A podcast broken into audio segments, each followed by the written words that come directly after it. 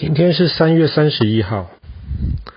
在开始今天故事之前，先问你一个问题哈：当你想到巴黎这个城市的时候，你会想到什么东西？他们的地铁。巴黎地铁？为什么是巴黎地铁？是，因为这是我上次去 Familiar 的东西。天哪！那你想到巴黎的假呃，假设你去参观巴黎的风景好了，你马上想到是巴黎什么最特别的风景？凡尔赛宫，凡尔赛宫不在巴黎啊！哎呀，我的天哪！你真的，你真的不正常啊！大多数正常人马上会想到的应该是埃菲尔铁塔吧？没有写的那个名字。啊、哦，天哪！巴黎最有名的应该是埃菲尔铁塔。埃菲尔铁塔不只是巴黎最有名的，它还是全世界最多人付钱参观的建筑物，全世界最多的。巴埃菲尔铁塔也是巴黎最高的建筑物，它也是整个欧盟里面最高的建筑物。埃菲尔铁塔，而且它曾经有四十年的时间，它刚建好的那四十年，它也是全世界最高的建筑。埃菲尔铁塔是谁建的？你猜一猜？不知道。就是埃菲尔嘛。埃菲尔其实是一个人。不过，埃菲尔铁塔不是他设计的。他本来，埃菲尔本来是一个嗯建筑师的公司的老板。然后那个时候，你知道有有一个东西叫做世界博览会，或者万国博览会。上海前几年才举办了一次世界博览会，就是让全世界不同的国家都把自己最有名、最特别的一个东西，大家聚在一一个地方，让世界各地不同的人来参观、来欣赏。所以在巴黎之前，伦敦的世界博览会里面，伦敦就那个时候在英国，他们就用玻璃盖了一栋水晶宫，就是用那种钢的那种支架，然后用玻璃盖水晶宫。这个在十九世纪是非常特别、非常新的东西，所以很多人就觉得哇，这个实在太厉害了。所以后来当世界博览会轮到巴黎办的时候，那个时候巴黎市长就就就征求意见，他们也想盖一个东西，要比伦敦的那个水晶宫要更让别人惊讶。所以那时候埃菲尔是一个建筑公司的老板。他那个时候，他也想说：“哎，我也来试试试看吧。”所以他的手下另外两个人就帮他设计了这个埃菲尔铁塔。他一开始不喜欢这个设计的，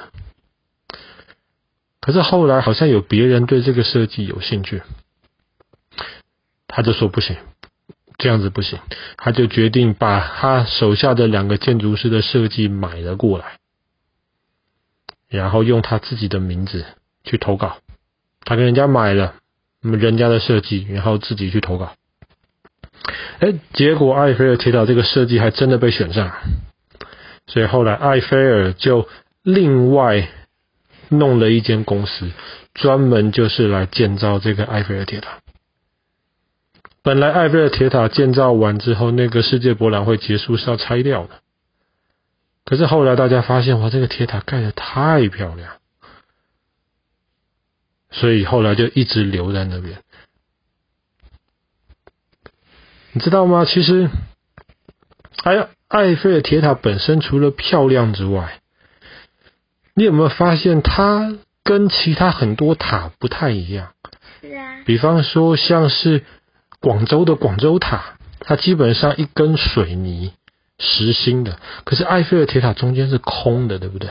嗯。它其实是用非常非常多的钢筋。然后用那种很大的那种钉子把它们钉在一起。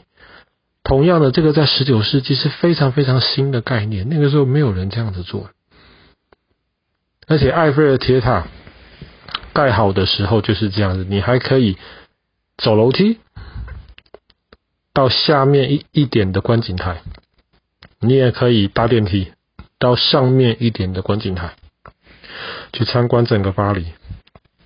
非常的漂亮，而且因为它全部是用铁的那种钢的那种结构啊，你知道会热胀冷缩的，加上它它很高，所以很有趣的是，埃菲尔铁塔的形状是会变的。它太阳晒的时候，靠太阳的那一面它就会热胀嘛，然后远离太阳的那一面没有被晒到的，相对的就会是比较缩下去。所以埃菲尔铁塔上面弯，它会弯，它它最多是可以弯到十八公尺，看太阳怎么照。它可以离太阳的那个位置，塔顶可以可以动个十八公尺，非常有意思。当然，因为它太高了，它总共三百多公尺，所以上面动个十八公尺，斜了一点，它其实大家也不会发现。加上这个，其实对于整个铁塔的安全，其实也没有什么问题。然后我们之前在讲过那个电梯的发明，对不对？嗯。通常的电梯都是垂直的嘛，就是从上到下，下到上嘛，直的嘛。埃菲尔铁塔的电梯其实是斜的，我知道，因为你看过对不对？它那个下面的那个四根那个大支柱，电梯就是在支柱的下面那样子斜的，可以载乘客到比较下面的那个观景台，然后比较上面的观景台的话，你就是要搭那种比较新的直的电梯上去了，然后站在上面，你可以看到整个巴黎的风景。但是因为埃菲尔铁塔。很奇怪，不知道为什么。可是因为上面没有提供任何的望远镜或干嘛，所以很多人就在抱怨，即便上去了，也什么都看得不是很清楚。有时候观光客去，你要找凯旋门在哪里，可能都找不到，没有没有望远镜，没有太多的那些标识物或干嘛。你在埃菲尔这个人，他除了设计埃菲尔铁塔之外，其实啊，错了，我刚刚说错，埃菲尔铁塔不是他设计的，他这个设计是买来的。但是他自己设计了另一栋非常非常有名的建筑，可是很少人知道这个是他设计的。你猜猜看是什么建筑物？凡尔赛宫？不是凡尔赛宫，凡尔赛宫在他之前那几百年就盖好了，不在法国。他是法国人，但是他他设计的另一栋建筑物其实不是他弄的。纽约的自由女神像，自由女神像是埃菲尔设计的。真的，而且自由女神像里面的结构其实跟埃菲尔铁塔的结构是一模一样，就是那一种一根一根的钢筋钉起来。当然，因为自由女神像外面有一层东西，所以它就不像埃菲尔铁塔这样子可以对空的，可以直接看到它的那个中间的那个结构这个样子。很奇怪啊，你你应该之前完全不知道。所以，埃菲尔铁塔自从一八八九年的今天三月三十一号正式盖完了之后，它马上就变成巴黎最有名的一个建筑物。然后，你每个去巴黎，你你你记不记得你第一次去巴黎的时候，我们搭巴黎的那个轻轨吧？因为那个也不能说是地铁，它不是在地底下，比较像是高架线这样子。搭那个高架线的时候，转了一个弯，忽然你就看到那个很高的铁塔在前面出现了。我记得那个时候你就非常非常的惊讶，这个东西长得很高很漂亮。对啊，不过我我们还没上去过，去了巴黎这么多次没有上去过。对啊，哪天你会想要上去看一下吗？想啦。想要。现在上面还有一间非常好，米其林三颗星的主厨开的一间餐厅哦。但我不知道因为这疫情的关系有没有受影响。